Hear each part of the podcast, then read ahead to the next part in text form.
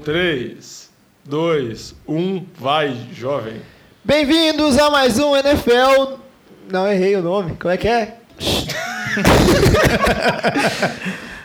Atenção, Podosfera, para o top de 5 segundos. Oh, oh, oh, Quer dizer, touchdowns.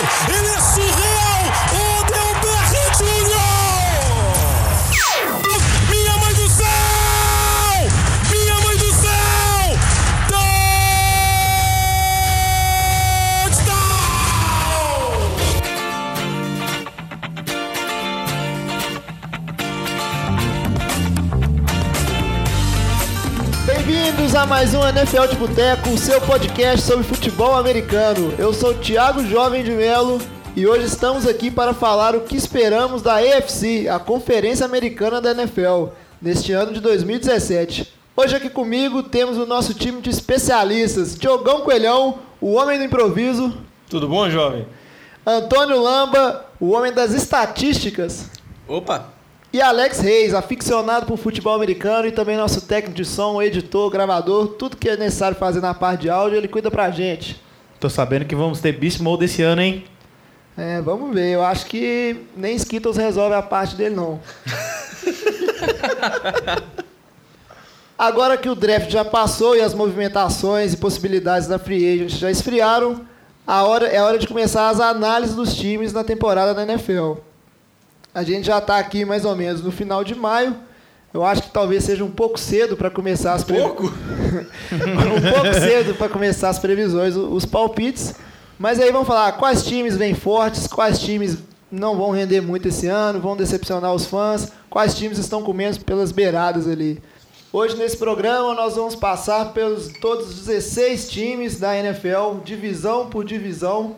Então vai ser uma, uma dinâmica um pouco rápida, porque a gente tem a intenção de fazer um programa ali que não passe de uma hora.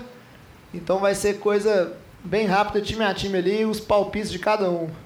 E mais, mais pra frente, perto da temporada, os training camps estão para começar. A gente pode fazer um- uns programas dedicados, duas divisão programa, não sei. Vamos ver como é que vai ser isso aí.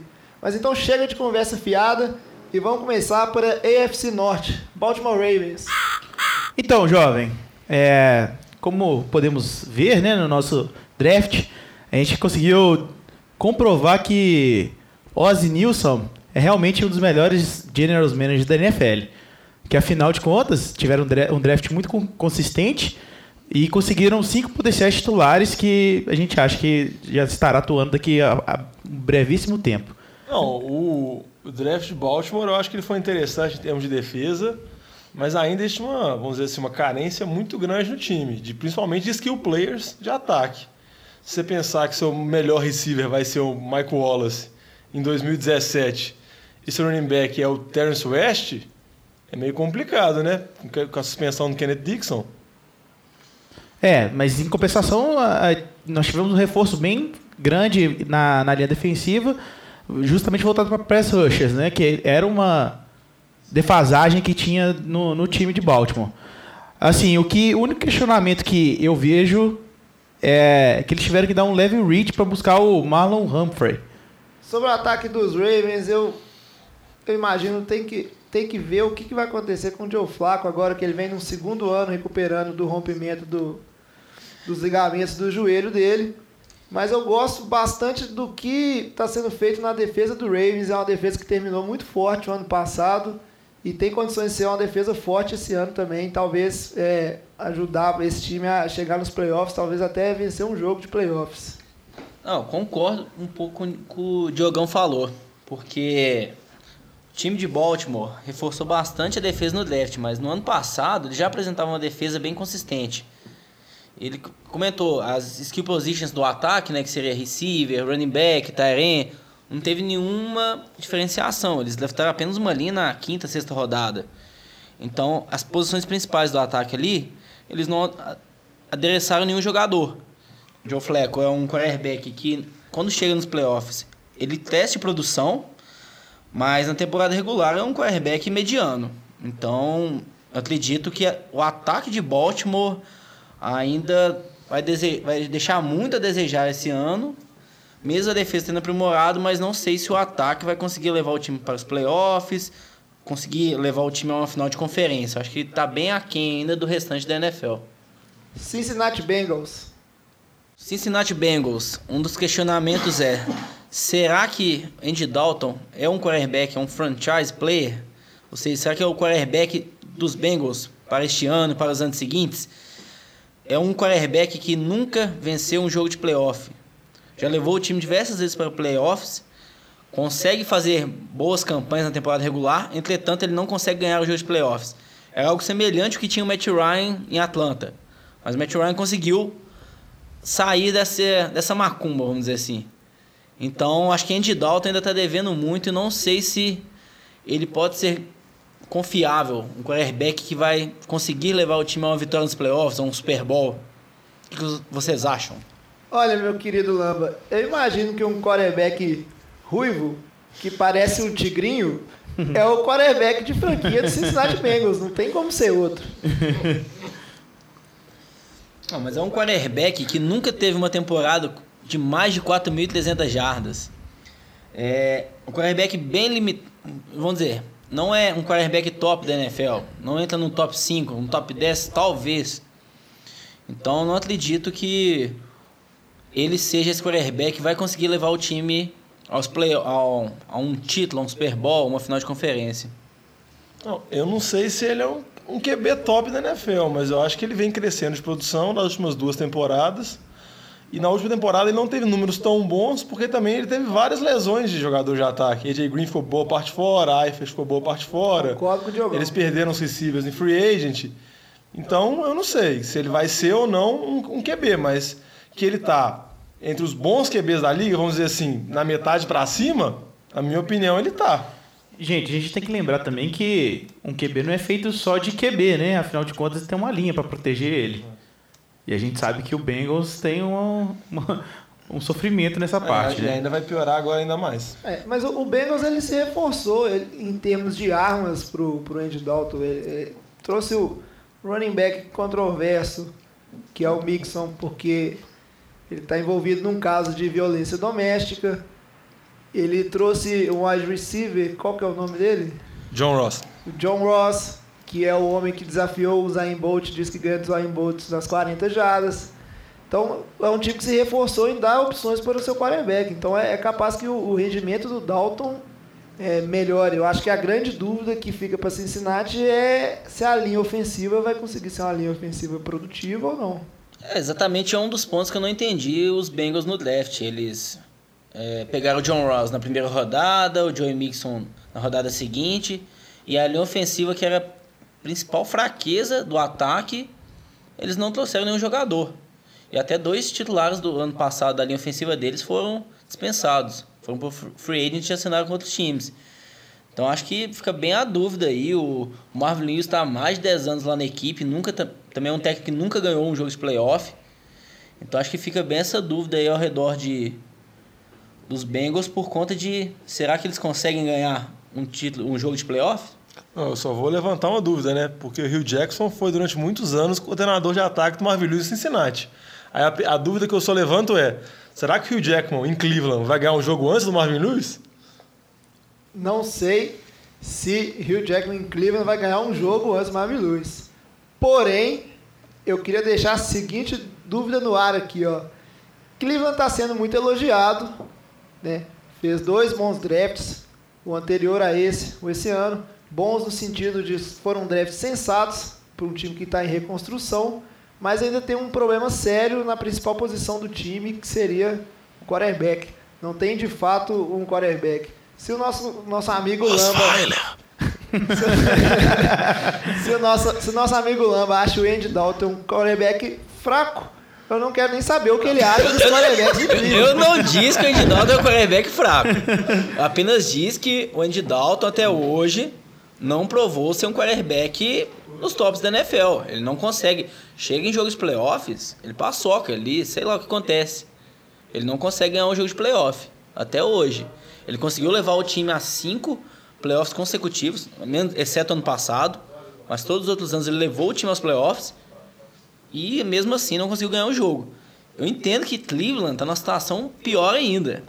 Que depois de tantos anos, Cleveland draftando um mundo de quarterbacks, foi Josh McCall, Johnny Manziel. Brandon Whedon. Então nenhum desses jogadores, nenhum desses quarterbacks deu certo. Parece que agora eles estão tomando um pouco de rumo, né? Ajeitando mais o time. É, mas Joe Flacco também era paçoca até ganhar o Super Bowl, né?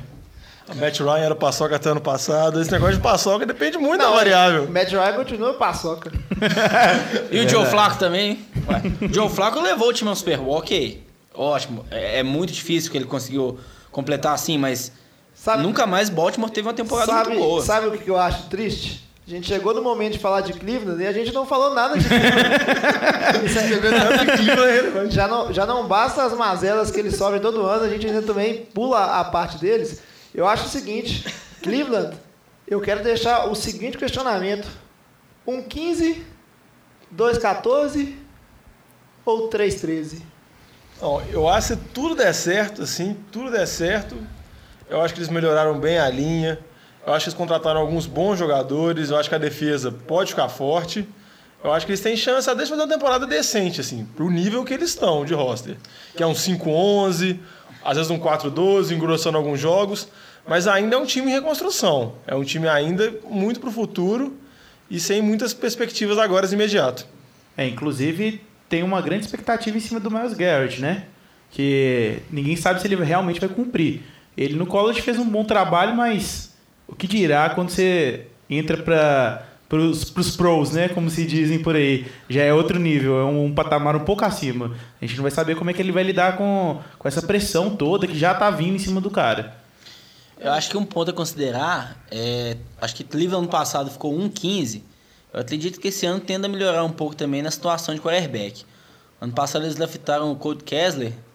É, ele teve um percentual de acerto nos passes de mais de 65%. Ele startou oito jogos e arremessou apenas duas interceptações.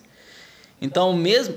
Ele teve muita limitação, não teve um volume de jogo como outros quarterbacks. Não, só lembrando também que ele começou oito jogos, mas ele não terminou nem a metade disso, muitos por lesões, né? Sim, exatamente. Então, a gente tem ali um quarterback que era calor no ano passado. Lógico, ele mandou apenas duas interceptações, mas ele mandou apenas seis touchdowns também. Então, menos de um touchdown lançado por jogo. Então, o volume dele foi mais baixo. E, e o time não forçou muito ele também. Mas acho que é um pouco essa questão, a expectativa dele apresentar uma melhora para esse ano e talvez Cleveland vai ficar um 2-14, às vezes um 4-12. Vamos ver. É, eu, eu gosto de ver o tanto que somos todos otimistas aqui nesse podcast. Mas vamos falar de quem realmente interessa na FC Norte. Um dos melhores times, na minha opinião, na FC, que é o Pittsburgh Steelers. É porque eu vou levantar aqui um questionamento. Vamos pensar assim, se tudo der certo, e é um baita se, porque esse se envolve tanto questão de lesão, quanto também questão extracampo, assim, alguns jogadores suspensos recorrentemente, alguns por situações mais polêmicas. Mas a minha pergunta é: se todo mundo estiver inteiro, todo mundo conseguir jogar 16 jogos, Big Ben, Antonio Brown, Martavis Bryant e Le'Veon Bell podem ser o melhor ataque da liga? Eu acredito que sim. Até a gente pega como base o ano passado. Eles chegaram na final de conferência ano passado. O Levan Bell no jogo contra os Patriots, ele jogou o quê? Cerca de 10 snaps. Ele, por conta de lesão, ele quase não jogou na final de conferência contra o Patriots. Macundo Belichick. O Patriots ganhou com extrema facilidade. Eu acho que um dos pontos foi o Levon Bell não estar disponível 100% para aquele jogo. Então, se um time ano passado já chegou na final de conferência e esse ano, vamos dizer, vamos imaginar, não perdeu nenhuma peça importante no ataque, ah, draftaram um receiver ali na segunda rodada, talvez possa ajudar um pouco, mas os principais, a volta do Martavis Bryant, ninguém sabe se ele vai jogar mesmo, porque todo ano ele é suspenso. Acho que mais uma suspensão ele tá fora da NFL, nunca mais volta igual o Josh Gordon. Então, acredito que Pittsburgh tem tudo para manter um ataque muito forte, como teve ano passado, caso consiga evitar lesões dos seus principais jogadores. É, o ponto que eu tenho a, a questionar é o seguinte: é, houve-se boatos de que Big Ben iria aposentar. é, teve jogador da própria linha falando que o próprio Big Ben disse que estava pensando em se aposentar, acabou não se aposentando.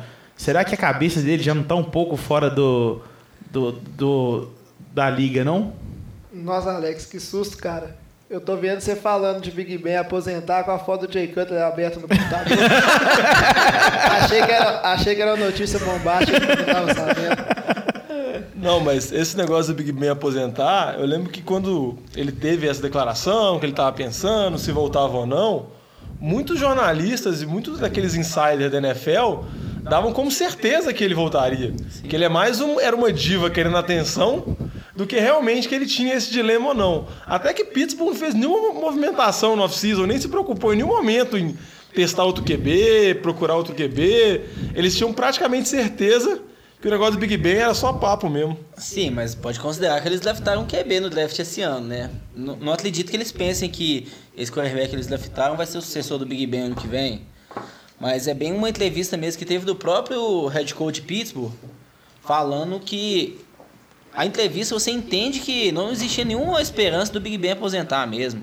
Acho que é um pouco mais de especulação da mídia do que a decisão dele. Eu acho que todo ano aqueles joga- os jogadores da NFL devem pensar mesmo em aposentadoria por conta de lesão. Eles já ganharam muito dinheiro. Mas é aquela Umas ideia. concussões meio suspeitas em É. QB. Mas é aquela ideia, eles gostam muito do jogo. Eu acho que a maioria deles quer continuar na NFL enquanto, vamos dizer, o físico deles permitirem, né? O Big Ben tem um pouco de questão de lesão. Todo ano ele machuca, né? O estilo de jogo dele também. Ele segura a bola demais, ele toma muita porrada. Que é o estilo de jogo dele, mas eu acredito que ele ainda joga mais uns dois anos na NFL, quem sabe mais. É, há de se considerar também que as últimas lesões do Big Ben elas foram tanto quanto graves, não no sentido de tirar ele de campo por muito tempo, mas até em sentido de, de saúde, né? Ele ficou. Quando ele. A última vez que ele quebrou as costelas, ele- foi avaliado um risco de rompimento de artéria, se eu não me engano. Não teve um negócio assim, não? Então a gente corta da edição.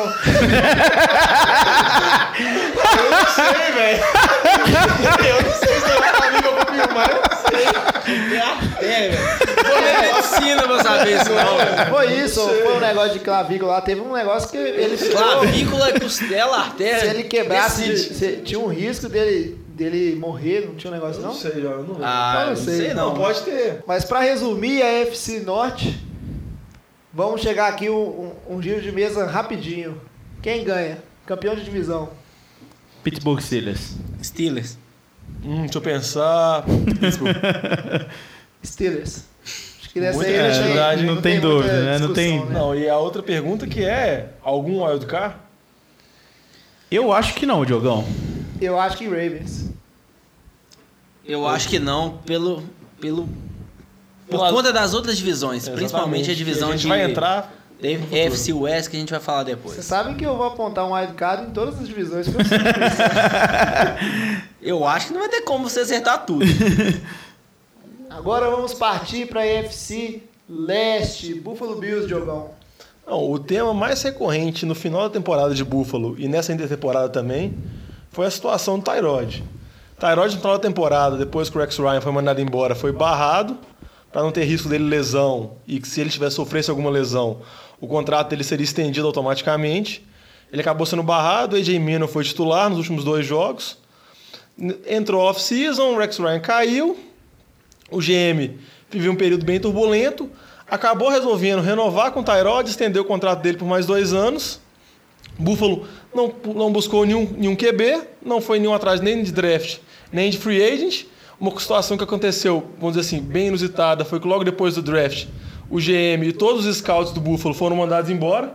Você vê o tanto de sintonia tinha entre staff, direção e equipe.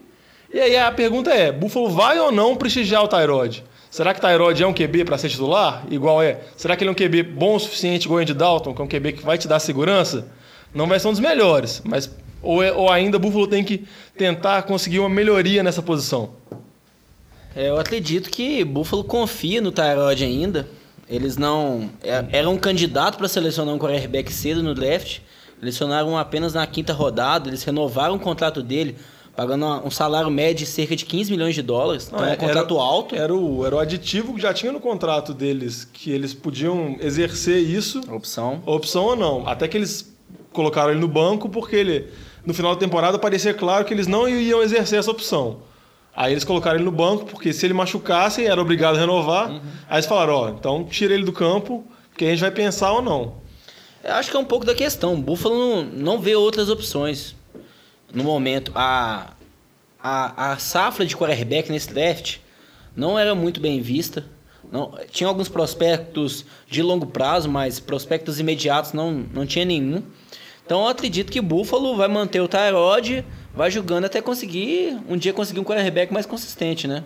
Me corrijam se eu estiver errado, mas Buffalo perdeu o coordenador de corrida. É, virou o treinador do Los Angeles Chargers, Anthony Lynn.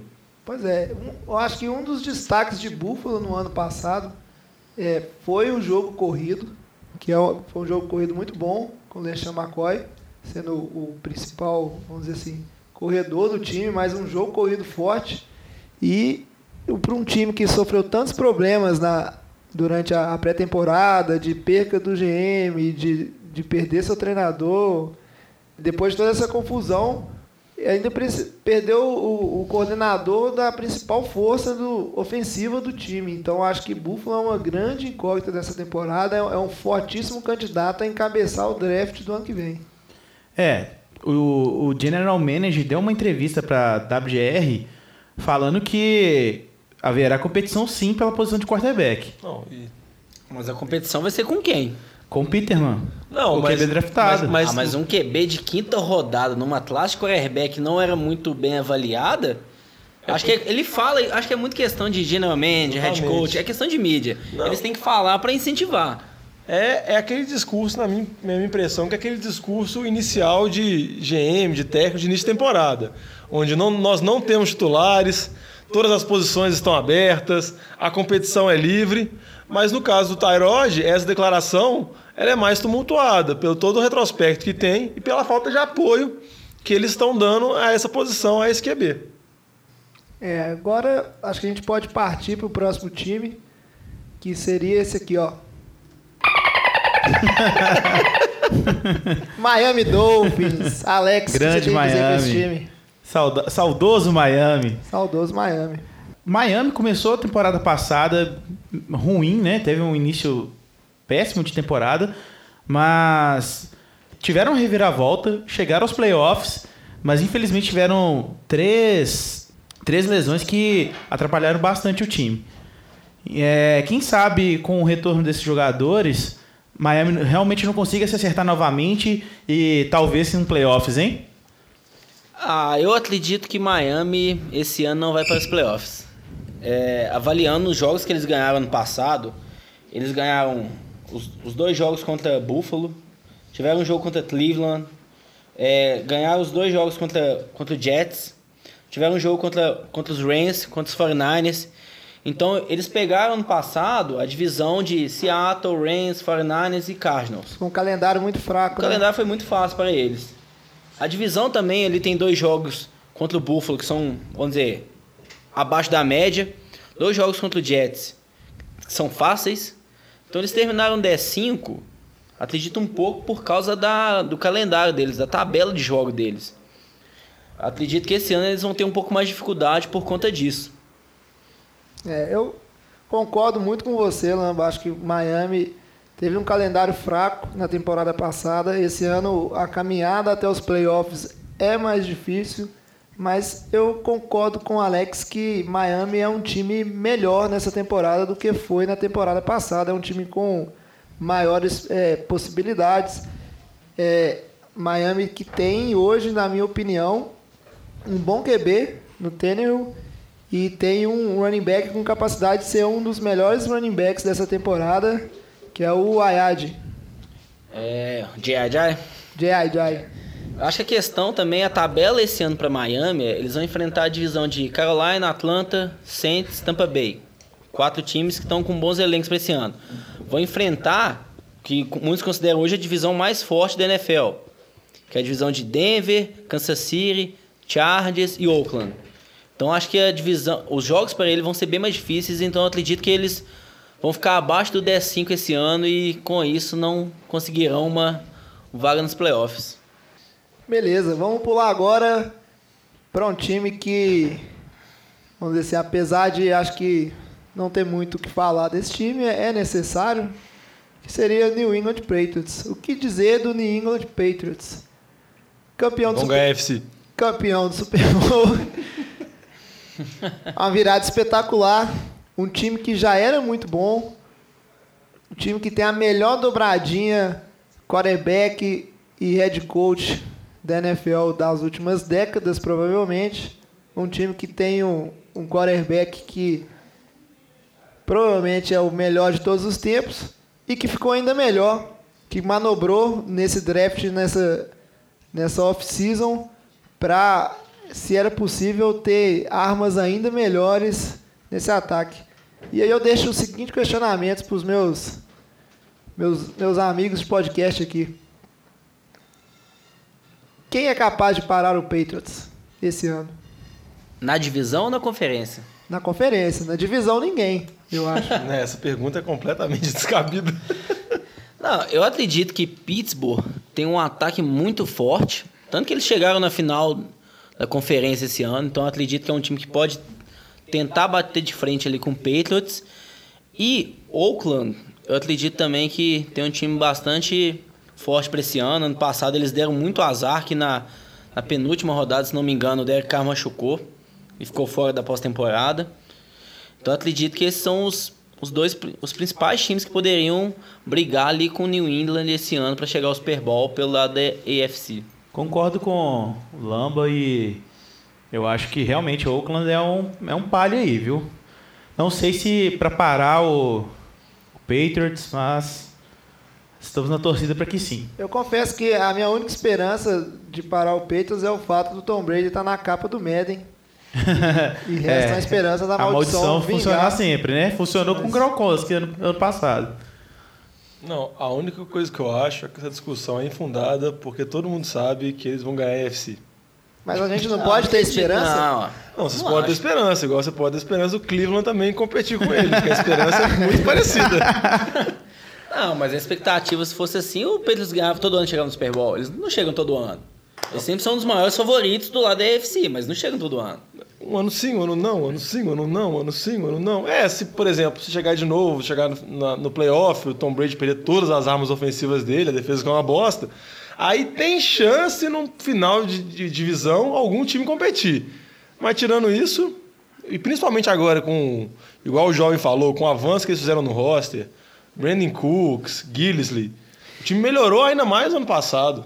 O time é, É, melhor. Isso era uma coisa que eu queria a opinião do, E, do e- Lamba. e só um detalhe aqui. Tem que lembrar que eles são um pequeno reforço em relação ao time do ano passado. Um tal de 87, o Rob Gronkowski, que ele não jogou. É, ele estava lesionado e, e mesmo assim fez um estrago, Isso, né? é, isso era uma coisa que eu queria saber do Lamba, nosso saudoso torcedor do Saints. Você acha que Brandon Cooks e Tom Brady vai vingar essa parceria aí? Ah, acho que vai dar certo porque é um pouco o estilo de jogo do Brady. O Brady é é muito de passe preciso e curto, tanto que os receivers você vê que tem mais sucesso com ele ali foi o Elderman, o Amendola também tem um, um bom retro- retrospecto. Eu acho que o Cooks, além desse passe curto ali, podendo armar no slot, ele também é um jogador, um receiver mais rápido do que os que o New England possui atualmente. Então ele tem a possibilidade de fornecer aí uma ameaça ali no, na profundidade no, no corpo de receivers do time. É, vamos falar agora do New York Jets. Opa! Expectativa. A parte Agora mais legal sim! do programa. Yeah! Que Não, timão! é pior.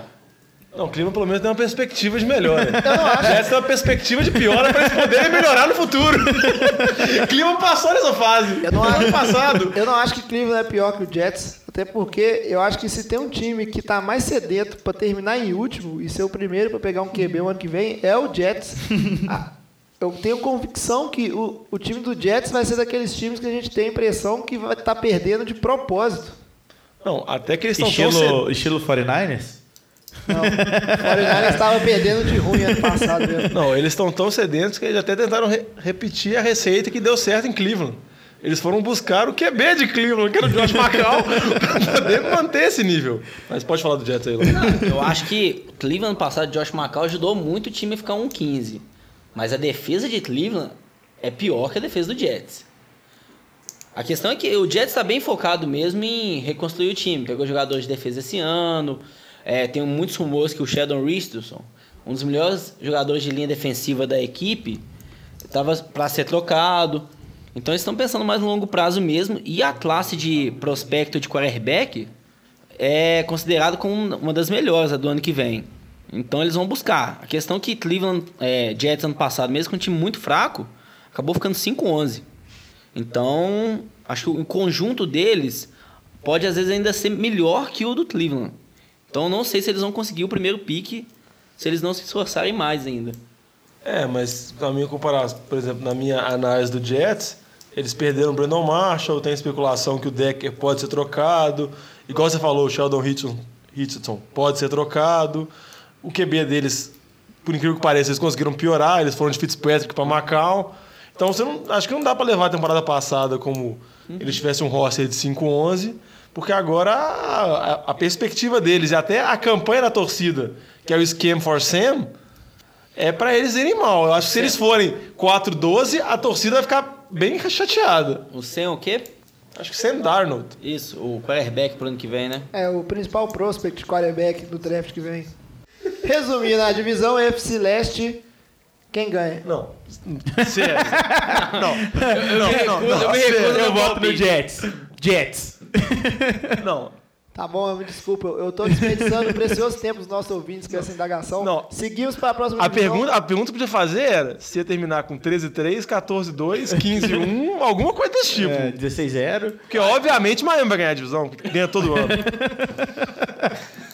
Então, seguindo para a AFC Sul, Houston, Texas.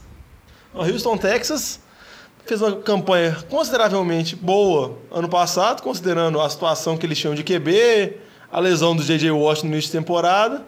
Eles acabaram classificando para playoffs, numa campanha 8-8, numa divisão, vamos dizer assim, numa campanha 9-7, numa divisão que foi bem arrastada, onde eles até tiveram uma chance de perder, parecia que Tennessee ia ganhar, levar a divisão, mas aí o Mariota teve a lesão no final da temporada. A minha questão que eu faço com vocês, defesa de Houston, que já é uma boa defesa, que conseguiu colocar, vamos dizer assim, dar uma certa pressão no Tom Brady no jogo dos playoffs, com o retorno de J.J. Watt e com uma melhora no QB, porque piorar a situação do Osweiler é complicado. Ou com o, Tom, Savage, Tom Savage, ou então com o QB calouro, Deshaun Watson, se, qual é o potencial que esse time pode chegar. Se esse time pode tentar, vamos dizer assim, dar um passinho a mais, igual eu brinquei da outra vez, conseguir contestar pelo menos New England um pouco mais dessa vez. É, eu acho que a questão do Houston aí, é como você falou mesmo, é, o DJ Watt ano passado ficou fora, né? do- da metade da temporada, de todos os playoffs. Então foi uma grande falta para a equipe, o principal jogador do time, né? A situação de quarterback no time era deplorável. Eles, eles perderam o jogo para os Patriots de 34 a 16. Então, foi um, vamos dizer, foi um jogo fácil para New England. Mas considerando que eles estão melhorando agora a questão de quarterback e a defesa vai estar completa com a volta do J.J. Watt, então acredito que eles têm mais potencial esse ano comparado ao ano passado. Se eles vão contestar New England, acho que vai, vai depender muito de como o Deshaun Watson vai jogar. Ou Eu Tom acho- Savage. Não, Tom Savage. Tom Savage nunca vai jogar, velho. Sério. Até- Por que não? Ah, porque ele é ruim. Se jogar. É, o o que pode acontecer é o Tom Savage joga dois jogos, ele manda duas interceptações pro jogo, aí vai pro banco. A questão é, deixou o Watson, será que ele. QB calor. Esse QB calor que vem de college, que é mais jogo corrido do que passe. Será que ele vai ser um bom jogador no Houston? Ele vai conseguir se adaptar à NFL facilmente? Então, então eu vou fazer uma pergunta para vocês. Qual semana que vocês acham que vai ser o primeiro start do Watson? Um. Eu acho que na semana 1 um ele vai startar. Você acha que na pré-temporada, acredito que Tom Savage não vai conseguir ter um desempenho melhor que o Deshaun Watson. Acredito que na primeira semana já seja ele titular. Todo mundo de acordo? Sim, Eu, eu acho que o Savage começa titular porque ele foi draftado pelo Brian, ele conhece o esquema. Então eu acho que pelo menos no início ele vai ser titular. Se ele for mal ou se ele sofrer problemas de lesões que ele já teve nessa carreira curta dele, eu acho que o me- o menino vai ter a chance. Mas eu acho que de início vai o Savage. Ah, Principalmente por conhecer o esquema. É, entendo esse ponto, mas é aquela ideia, né? Houston não gastou o pique deles de primeira rodada esse ano. Além disso, pagou de primeira rodada do ano que vem para pegar um, QB e não utilizar. Então, se, se o pensamento dele já é, ah, na, na terceira semana eu vou startar ele para evitar um pouco de pressão, coloca o menino na primeira rodada logo. Vai retardar o quê? Para você jogar dois jogos maus com o seu QB pior e arriscar começar 0-2? Não, é porque eu não sei necessariamente se o QB é pior. Ah, para mim, o pique do, de Houston agora foi muito mais um desespero, porque eles tinham boas chances que eles achavam que eles teriam Romo e eles não tinham nenhuma outra opção, porque eles trocaram Osweiler. Aí chegou no draft eles tinham um QB no roster só. Eles precisavam pegar um QB. Eles precisavam dar uma resposta. Então por isso que eu acho que eles, acabaram pegando. Eu acho que os dois vão competir e eu acho que o Savage, por mais que não tenha mostrado grande coisa, e no jogo que ele jogou contra que ele jogou na temporada passada, ele até foi bem, depois ele perdeu a posição pro Osweiler por causa de lesão. Eu acho que ele sai na frente, igual eu disse antes, por conhecer o esquema. Diogão, só pra fechar aqui então. Analisando aqui a tabela de Houston. O primeiro jogo é contra o Jaguars em casa. O segundo contra o Bengals fora. E o terceiro é contra o Patriots fora de casa. Você acha que o Deshaun Watson vai estrear no terceiro jogo contra o Patriots fora de casa? cinco. Falou cinco? Falei. Então quatro. a gente vai lá Cara. O cara não, o cara não presta atenção no que o colega tá Quando aquele é falando. bom, então. Fechou. Seguindo em frente, a gente acabou de falar aí do Houston Texans, que é um time que tem o seguinte problema: é um bom time em diversas posições, boa defesa, bom ataque, mas não tem um, um quarterback para levar esse time muito adiante na competição. né? E aí a gente está colocando a esperança num calouro, no Tom Savage. Não sei. Vamos falar agora de um Diogão time. tá botando. Vamos falar agora de um time que é um, uma situação, vamos dizer assim, ao contrário, é um time que tem um bom QB, que é o Indianapolis Colts, né, que tem a figura do Andrew Luck, mas o, o time em volta desse QB é um time cheio de buracos.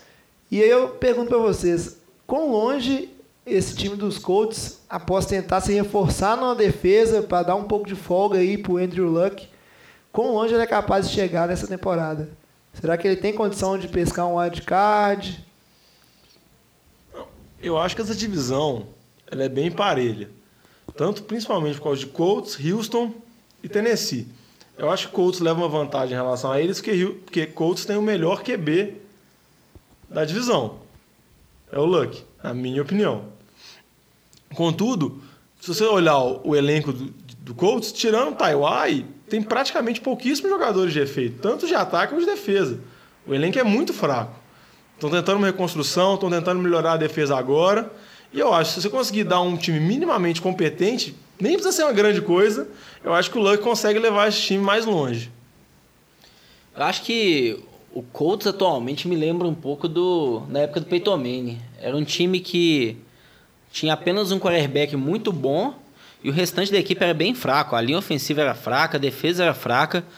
E o Peyton Manning conseguiu levar o time algumas vezes para o Super Bowl, conseguiu ganhar o Super Bowl, mas o que eu vejo é um pouco de semelhança nesse ponto.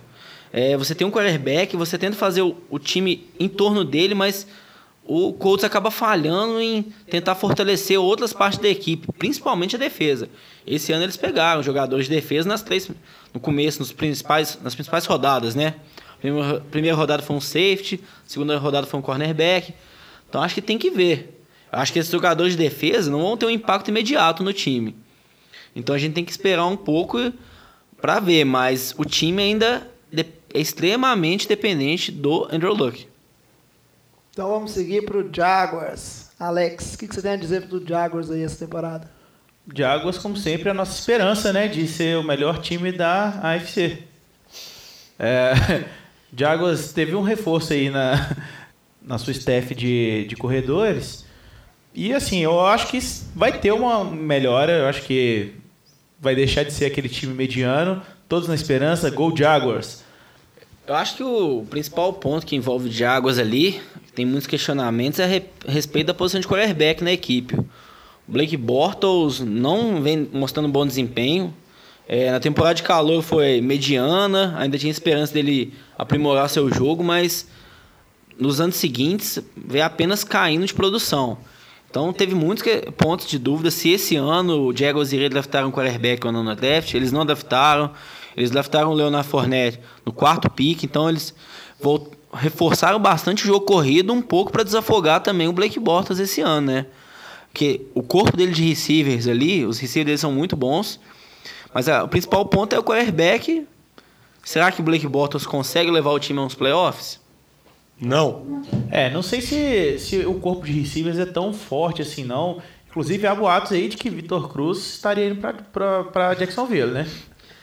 Não, acredito, eles têm Allen Robinson, eles draftaram há poucos anos Marquis Lee, eles têm também o, Marquis Liss, o Tigre Albino.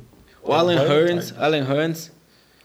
Então, acho que de receivers ali, eles estão acima da média da NFL. A, a linha ofensiva não é muito boa, seria mediana, e o quarterback é a principal dúvida, é o, é o centro da sua equipe.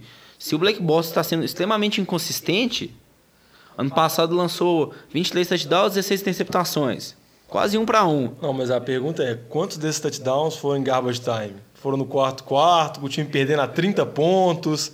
É, que tem que fazer, só se olhar os números dele em primeiro quarto, em que o jogo tá apertado, os números dele são ridículos. Sim, pior ainda mais as estatísticas dele, né? Concordo que o nosso amigo Blaine aí é uma incógnita. Não acho ele tão mal quarterback assim. Incógnito. Leva pro seu time. Só que eu tenho pra mim a seguinte coisa. Jaguars draftou o que vai provavelmente ser assim, um potencial de ser o, o rookie ofensivo do ano, que é o Fournette. Não porque ele seja mais talentoso do que os outros, mas porque ele é um, é um corredor que vai receber tantas, tantos snaps, vai receber tantas jogadas, que muito provavelmente ele deve passar de 1.200 jardas corridas esse ano. Eu, a- eu E acredito eu que não, por conta da linha ofensiva que ainda não é tão boa. E eu também acredito que não, porque o time vai estar perdendo por 21 pontos no início do segundo quarto, aí ninguém corre mais. Não, mas o o 21 pontos, eu acredito que eles podem melhorar um pouco. Talvez está perdendo um 7. Porque a defesa ano passado era uma defesa com muitos jogadores jovens. Eles tiveram dois picks ano passado. Os dois primeiros picks foram jogadores de defesa. Jogadores muito bem contados no draft do ano passado. Então eu acredito que eles podem melhorar um pouco a defesa esse ano. Mas o Fornette, 1.200 jardas, está sendo bem otimista, jovem. Eu gosto do Jaguars, e eu ainda acho que o Jaguars é o time da AFC que tá comendo pelas beiradas e acho que ele vai pescar um wildcard aí inesperado. Marquem minhas palavras. Mas já que eu sou voto vencido nesse assunto, Não, nessa aí eu concordo. Eu também acho que Jaguars pega o card. somos dois Eu acho que otimistas. isso é falado toda temporada e nunca passa de 5 vitórias. Então vamos, apostar? Valendo a cerveja? A dupla, a dupla Lambe Diogão contra a dupla Jovem aposto- Alex. aposto. aposta que Jaguars não vai aos playoffs? É. Apostado. Então tá firmado a primeira aposta do, do nosso podcast aí. É uma aposta que vai demorar um pouco pra se constatar. Ou não, né? Ou o Jaguars começa 0 É. E a gente tem que pagar essa cerveja um pouco antes do esperado. Mas tá anotado. Tá anotado não, tá gravado. Mas vamos seguir em frente pra falar de Tennessee Titans. Um dos times mais interessantes, na minha opinião, que tem na FC no momento. Ô, Só um parênteses antes de falar de Tennessee Titans. Já reparou que pro jovem todos os times são interessantes, têm perspectivas boas? Eu sou um Eu, eu- eu- eu acho que ele pensa que classifica 32 pros playoffs, que não tem condição. No próximo programa a gente vai saber se ele pensa a mesma coisa da NFC quando estiver falando do time dele de verdade. Não, eu, eu sou otimista. Bastante otimista. É, acho que a questão aí de Tennessee, ano passado eles quase chegaram aí para os playoffs, né? Deu o azar ali do Mariota machucar no, nos jogos finais. É, muito, a expectativa esse ano para Tennessee é muito em volta do Corey Davis. Eles pegaram esse receiver com o quinto pick da, do draft esse ano, se não me engano. Muitos esperam que ele vai ser o receiver número um da equipe. É, algumas comparações deles, comparações seriam com o Brandon Marshall, a comparação dele fisicamente, do jogo dele. É, eu acredito que ainda é muito questionamento se ele, Brandon Marshall, acho que ainda é muita especulação. Não está nem de perto de essa comparação que os jogadores estão, os jogadores vão dizer, consagrados, estão há tanto tempo na NFL já. Então acredito que o Corey Davis ali pode ser uma, uma boa arma para o time esse ano, porque não existe nenhum receiver que você lembre assim de cabeça que fala, nossa, esse receiver de Tennessee é muito bom. Porque é um time também que foca muito mais no jogo corrido ali, com o DeMarco Murray, o Derrick Henry, que tem uma linha ofensiva muito boa.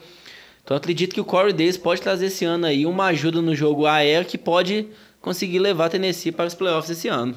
Concordo com você, Lamba. Acho que o Corey Davis vai ter destaque nessa temporada.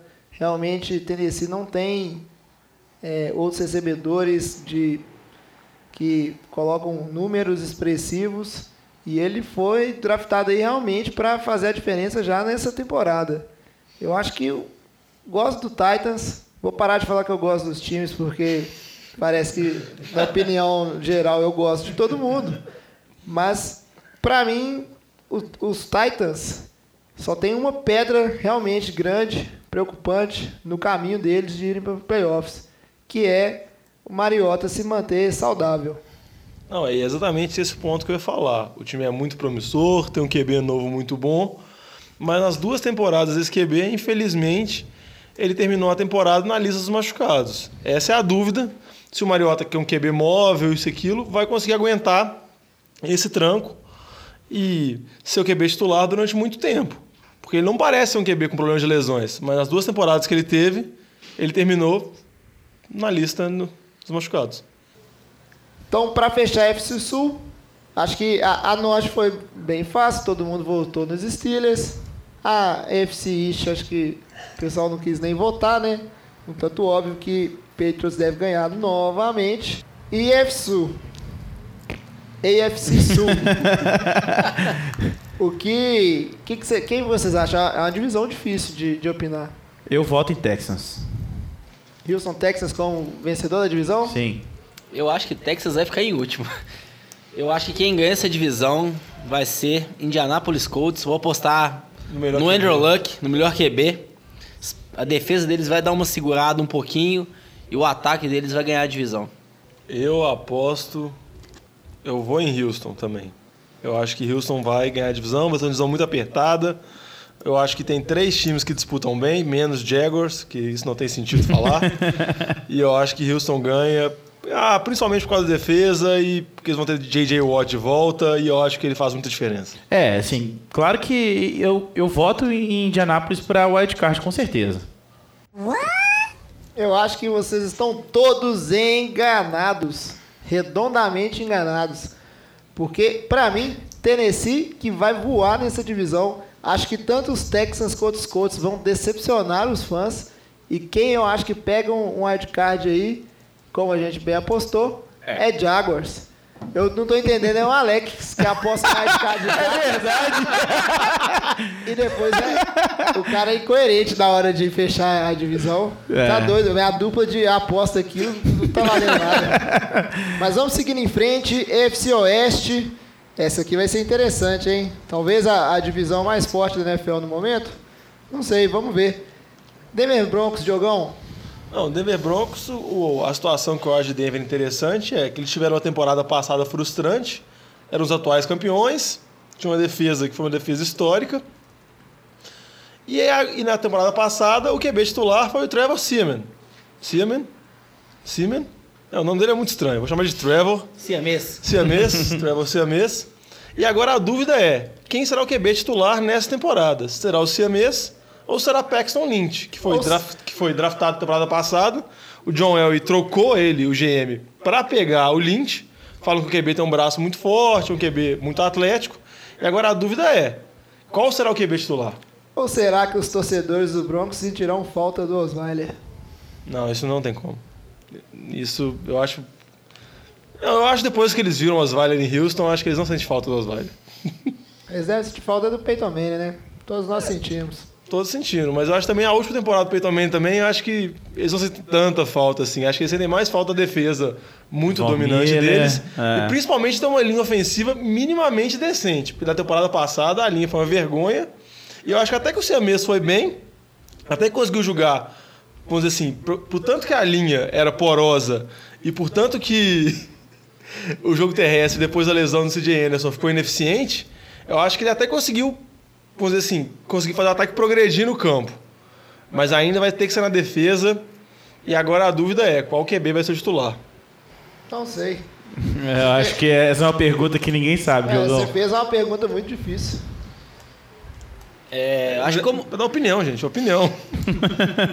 Eu acho como você falou, o Paxton Leach foi draftado ano passado, então eles não queriam jogar o calor na fogueira, vamos dizer assim. Eles deixaram ele startar os dois últimos jogos.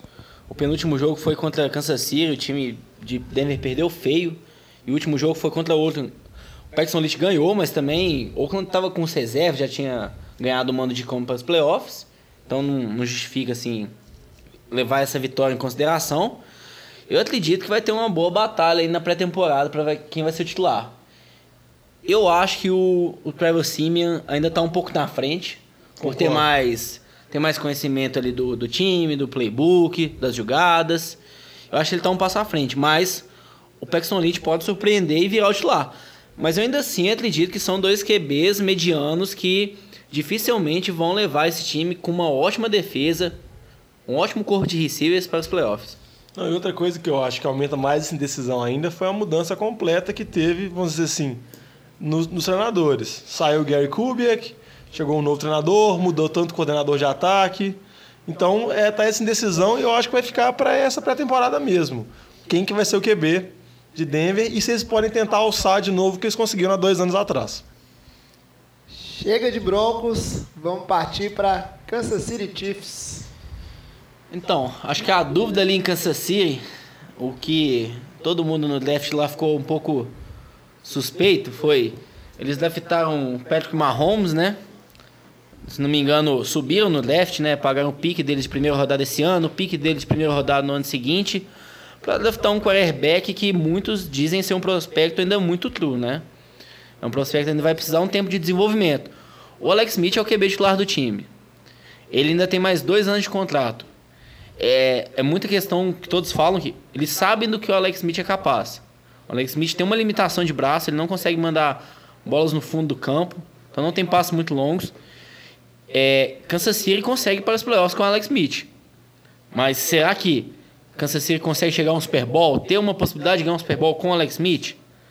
Eles, será que o Patrick Mahomes, daqui dois, três anos, quem sabe quatro anos, será que ele pode ser um quarterback de franquia ali e levar o time para os playoffs? Considerando que o objetivo do programa é fazer previsões para essas temporadas, o que, onde o Patrick Mahomes vai estar daqui a dois, três, quatro anos, não importa. É, só uma curiosidade aqui, inclusive na semana passada ele foi assaltado da mão armada na porta de casa. Os caras têm que ser muito machos. Porque o menino é grande. Então, uma coisa que eu acho que deve ser destacada é que muita gente na época do draft falou é que o Andy Reid ele estava em Green Bay quando o Green Bay draftou o Favre. E fala que o Andy Reid vê muita coisa do Favre no Mahomes. Que ele ainda, tipo, como assim, ele é um diamante bruto. Ele ainda tem que ser lapidado. E o Alex Smith ainda tem dois anos de contrato. Então, vamos dizer assim, a expectativa é que o, dizer, o, o Mahomes só, se, só jogue, igual o jovem falou, daqui a três anos, que não, tem, não faz diferença nenhuma no podcast do episódio de hoje. Viu, Lamba? Tudo bem, desculpa. Eu concordo, concordo com o Diogão aí. Acho que o Mahomes não é, não é para agora. Kansas, acho que Kansas vai pro playoff sim. Vai liderada pelo Alex Smith. Só que vencer jogos de playoffs com, sem um QB que é capaz de fazer grandes jogadas em, em profundidade é bastante difícil aí. Talvez vai, vai onerar um pouco ou essa defesa, não permitiu o time adversário fazer pontos e, e o nosso querido Cairo Santos pontuar muito através de field goals, quem sabe. Acho que é, é como você falou mesmo. É, o Kansas City ainda é um time que se apoia mais na defesa, né?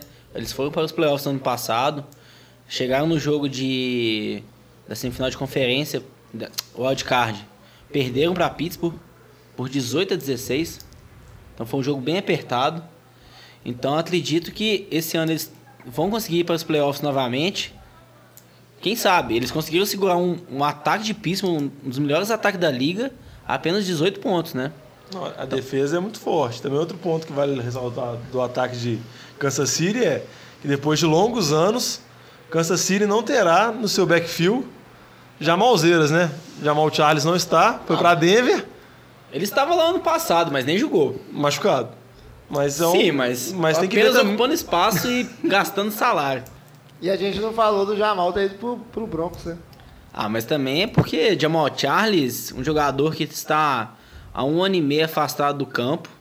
Não acredito que ele vai contribuir significativamente em Denver, para ser assim uma estrela como ele já foi no passado.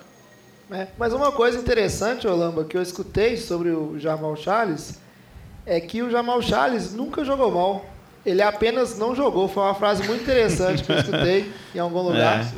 E, e realmente, quando eu parei para pensar, faz sentido. Ou, ou ele estava lesionado, ele estava correndo muito. Ele era um dos tops running backs da liga. Sim, a- se não me engano, a média de carregadas dele na NFL é uma das, é uma das maiores médias da história. Então a questão muito que prejudica o Jamal Charles é essa questão de lesão mesmo. Ele já teve diversas lesões muito sérias. No joelho. Principalmente no joelho, que um jogador, um running back, tem uma lesão no joelho, prejudica demais a carreira dele. Então, mesmo ele tendo um histórico ótimo dentro do campo, problema dele é exa- exatamente esse, conseguir ficar dentro do campo. Seguindo em frente com a nossa análise da- dessa última divisão, Alex, o que você tem a dizer aí sobre o Oakland Raiders? O Oakland Raiders é um time bem forte, né? Como todos vimos.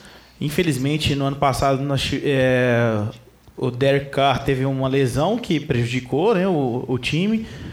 Mas é um time consistente e esse ano eu acho que o time vai longe. Ainda mais com a chegada do Marshall Lynch, The Beast Mode tá de volta aí.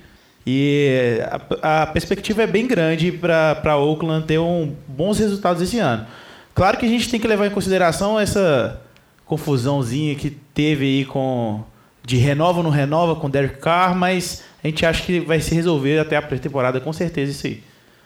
É, Eu acho que o principal medo deles quanto à renovação do Derek Carr é a questão de lesão mesmo, né?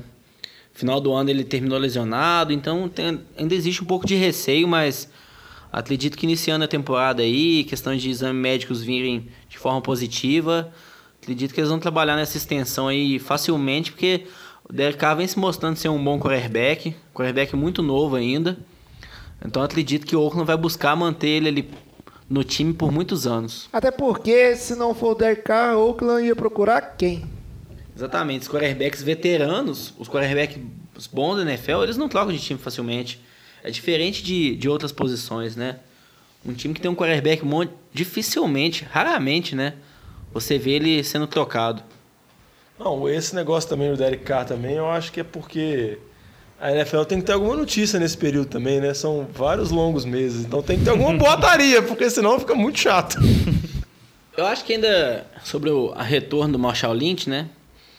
Eu entendo que ainda tem uma dúvida no ar. Será que ele vai voltar na forma que ele tinha antigamente? Ele saiu um pouco da NFL, resolveu aposentar, um pouco por conta de lesão mesmo, né? Então não sei se ele vai voltar esse ano, vai conseguir jogar todos os 16 jogos.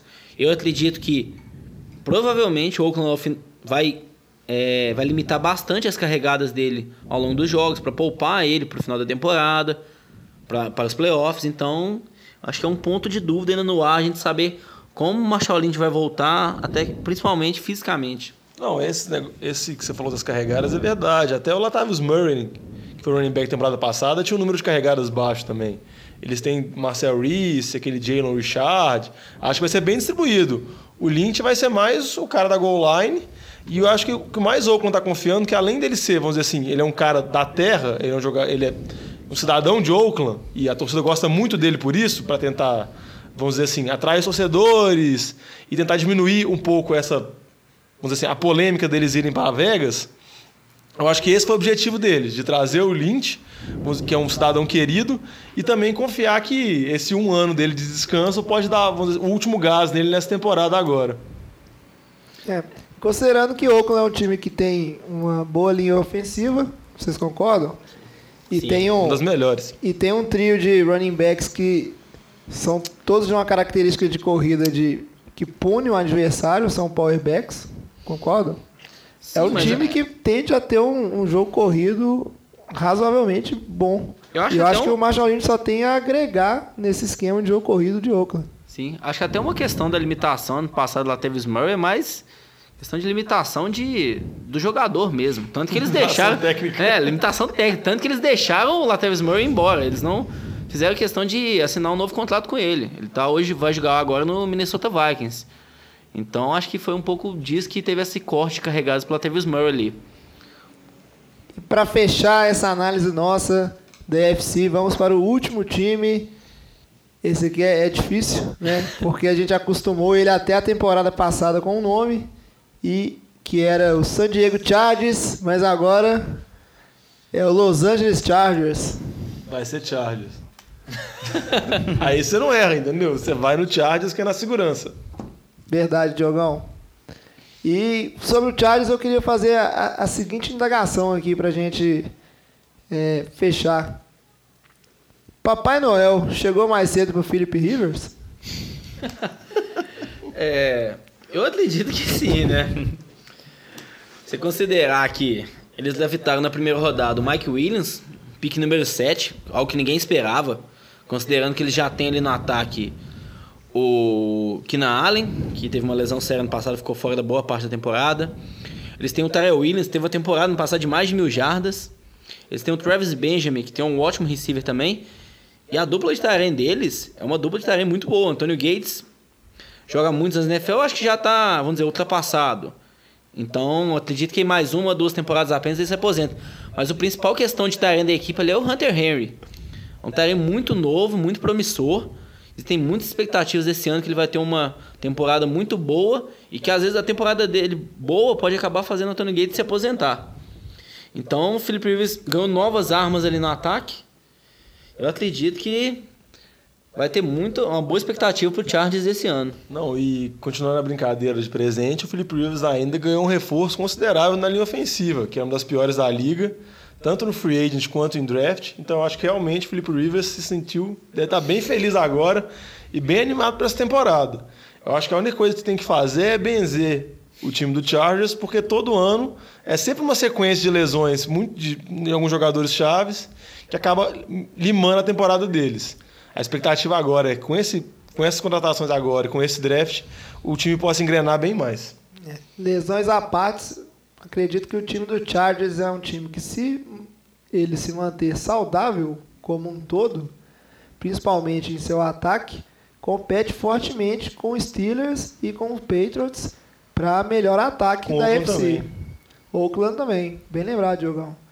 Então é um ataque realmente muito forte e com a defesa que também é boa, não é, um, é. uma defesa ruim. Teve o, o, o Hulk defensivo do ano passado, que foi o, o Joey Bolsa, é isso o nome dele? É, Bolsa. Joey Bolsa co colocou, acho que foi 12,5 sacks na, na temporada de início aí. Para muitos é, é, o, é o JJ Watt do futuro aí. Então é isso, a gente. Aquelas apostas para essa divisão. É verdade. Ele, ele, tá com medo, acho que ele tá abalado com a aposta do Jaguars aí, ele tá. Ele não sabe. É verdade. Ele já errou uma aposta, tá com medo de errar outra agora. E para fechar a EFC Oeste, vamos é outra divisão difícil. Essa é foda. É. Tá, tá complicado. E, mas como eu sou o host, eu posso escolher quem fala e, e eu vou deixar para o seu último, Alex. Putz. É, essa divisão é bem complicada. Podemos considerar que dessa divisão sai, sai, além do campeão da divisão, sai um wildcard? Depende, eu acho que você não pode apostar mais, não, que você apostou nos dois ou três wildcard aí. Mas eu sou otimista. Mas tem um limite de vagas playoffs, viu? Então vamos lá, Alex. Quem vence essa divisão e quem vai pro wildcard? Eu sinceramente fico na dúvida, mas eu acho que quem leva essa divisão é Kansas City. E não sei se tem wildcard, não. Eu vou na contramão dele. Eu acho que quem ganha essa divisão é Oakland. E eu acho que vão dois wildcards nessa divisão. Eu acho que vai Kansas City e eu acho que vai o Chargers. Eu acho que Denver vai ficar de novo. Não, não de novo, né? Mas dessa vez vai ficar em último colocado na divisão. Boa aposta, Diogão. E você, Lamba? Eu acredito que Kansas City ganha a divisão. Oakland vai como wildcard. E quem sabe Denver belisca ali uma terceira vaga da divisão, wildcard, mas acredito que não vai conseguir, não. Com essa indefinição aí na posição de quarterback, eles ficam para trás. É, eu, eu também acho que Kansas City vai vencer essa divisão. É um time que está muito duro e, e vem cascudo de duas ou três temporadas seguidas estando no playoffs, né? São três. Diogão acabou de levantar três dedinhos pra mim, vocês não viram aí, mas ele me passou uma cola. E eu acho que quem vai pescar um wildcard nessa divisão são os Chargers. Fico propenso a, a falar igual o Diogão, que vão ter dois wildcards, mas como os meninos me proibiram de, de apostar em Uma regra da liga wildcards, que a gente não tá sabendo que classificam seis wildcards pros playoffs. É bom, né? Tem mais jogo, é mais divertido. Pois é, aí se eu tô proibido, vou votar só em um, que são os Chargers e os Raiders. então é isso. Acho que foi, a gente passou bem rapidamente para por cada time aí, tem uma limitação de tempo no programa, mas para passar essas primeiras impressões. Espero que vocês tenham gostado e voltamos no próximo programa para falar de NFC. Vamos também fazer o mesmo esquema, passar time a time. E vamos seguindo com as notícias dessa temporada aí, à medida que elas forem aparecendo, programa a programa. E mais perto, quando a gente tiver mais base, né? mais perto do início da temporada, quando a gente tiver mais base para ser mais conclusivo e nossas análises não ser tão palpites, como acreditar no, nos playoffs dos, dos Jaguars, a gente volta para falar de novo desses times aí e o que a gente espera dessa temporada. Aí depois dessas análises mais detalhadas, a gente faz outros palpites conflitantes que a gente sempre acerta no final. Porque o importante não é ser coerente. E aí esperamos que você tenha gostado. Deixa aí a, a opinião de vocês sobre o que vocês acham aí da FC. Quem que você acha ganhar? Feedback, besteira. Nós ainda não estamos em todas as redes sociais, mas vocês podem deixar aí no próprio agregador de, de podcast, que a gente vai receber isso aí SoundCloud. no SoundCloud e através do e-mail que é nfl de boteco com u arroba gmail.com. Depois quando a gente tiver um, um e-mail com domínio mais certinho, a gente passa para vocês. Então é isso, pessoal. Cê, Até o peraí, próximo. peraí, peraí, uma dúvida. Você tá pedindo pra alguém mandar e-mail pra comunicar com a gente? Você acha É que a gente óbvio. tem fã, alguma coisa assim? Provavelmente Você- não. Você acha que já tem um fã clube? É, tem, tem um fã clube de umas 50 pessoas aqui embaixo. Tá esperando a gente acabar de gravar? Eu acho que então, tem. Estão lá esperando. Então até tentando aqui, ó. Enfim, fecha o programa, solta a vinheta e é isso aí, tá bom demais.